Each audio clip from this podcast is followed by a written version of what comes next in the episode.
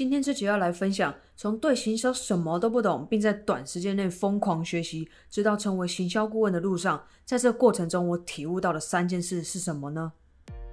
这是你无法解决的难题吗？在创业赚钱的过程中，始终找不到有效扩张事业和增加个人收入的办法。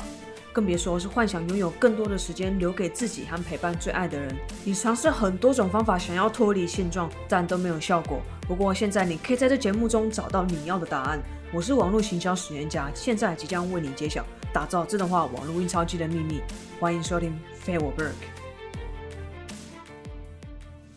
虽然说我是半路出家的行销人。但为了不让自己拖累公司进度和水准，可以帮公司成功行销之外，并且增加营业额，所以呢，我选择在短时间内透过大量学习相关知识，才得以拥有现在的成就。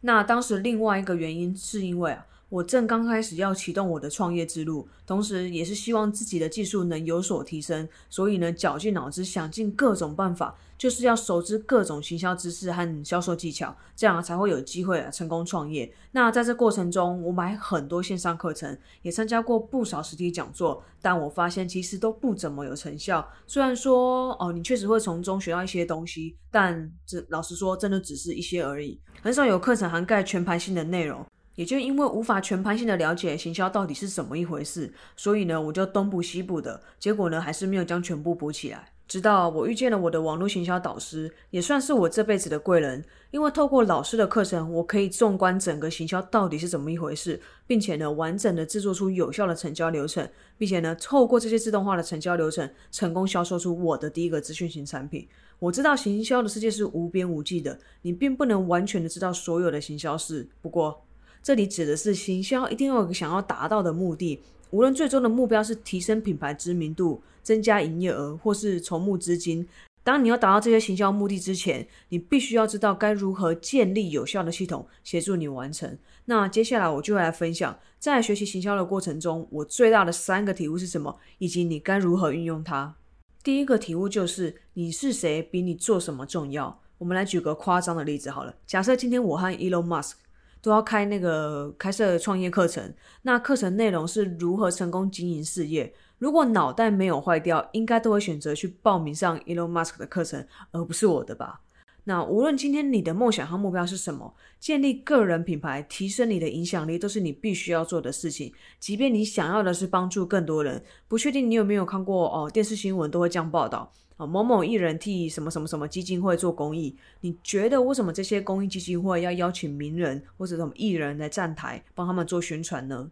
其实原因很简单，就是借由知名人士的影响力啊，可以快速而且有效的呼吁大家一起来做公益，达到呢可能是筹募更多资金、筹募更多物资的目的。所以呢，比起只利用自己的影响力啊，会来得更有效。很有趣的是，最近我在看的一部电视剧《他们创业的那些鸟事》，其中呢有一个在银行担任主管的角色啊，然后对着饰演正义银行员的邱泽说：“有梦想和目标要帮助别人很好，但是如果说话没有影响力，谁都不会鸟你，你呢就谁都帮不了。”其实这句话很现实，但也是事实。如果没有把自己的影响力提高，你说的话没有分量，没有人搭理你，那你真的是谁也帮不到啊！最后呢，只是空有热忱罢了。那如果有空闲之余，可以去看看我刚刚说的那一部电视剧。那其实里面有很多你可以学习的地方。我不常看剧的，所以说要不要看就随便你喽。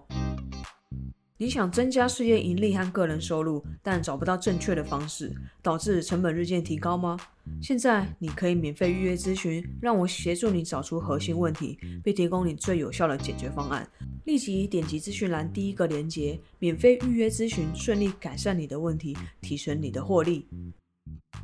那第二个题目就是，最有名的产品会打败最好的产品。这是我在过去的节目中其实蛮常提到的。如果你空有一打很好的产品，但是你不会行销，让更多人认识你，那等于是没有产品是一样的。不要卖，可能还比较省成本。那在市场上认为自己产品很好的人真的很多，可是卖不出去的人那也很多，因为他们都太着重在于产品的好坏，而没有花心思在行销，让自己的产品变得更有名。那我要先声明一件事情：做生意诚信很重要，所以制作好的产品是基本。但这做出产品不就是要销售出去吗？所以如果不让更多人看见你的商品，产品呢最后就会只是做心酸的而已。要有效的让更多人看见你的产品，那就要建立有效的行销系统，把流量带入你的商店，让更多人认识你的品牌和商品。那这样至少可以创造第一次和你品牌接触的机会，也才会有后续行销的可能性。那接着呢，第三个题目是最好的行销就是你被销售的时候，因为这代表说你正在体验的行销和销售流程是有效的，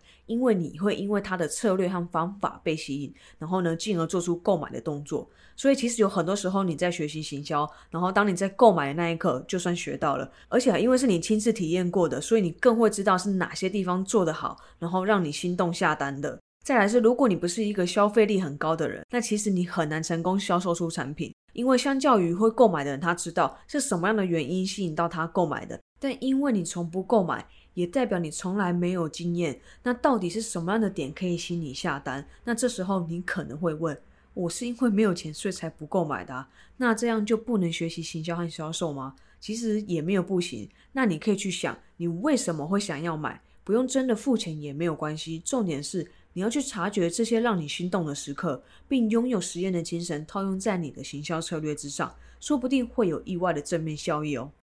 那我们来总结一下今天分享的三个体悟：第一个是你是谁比你做什么重要，客户会因为是你的产品而向你购买；第二个是最有名的产品会打败最好的产品，因为空有好的产品却不让更多人认识的话，产品是无法销售出去，帮助到更多人的。第三个是最好的行销，就是你被销售的时候，因为只有亲自体验过被销售的流程，才会印象深刻，才会知道消费者想要购买的真正理由是什么，并且呢，将它有效的套用在你的行销策略中，提升成功率。以上就是我学习行销的三大题目，希望你也收获满满。如果你有任何想法，欢迎你来我的 Instagram 留言或是私讯和我讨论哦。拜。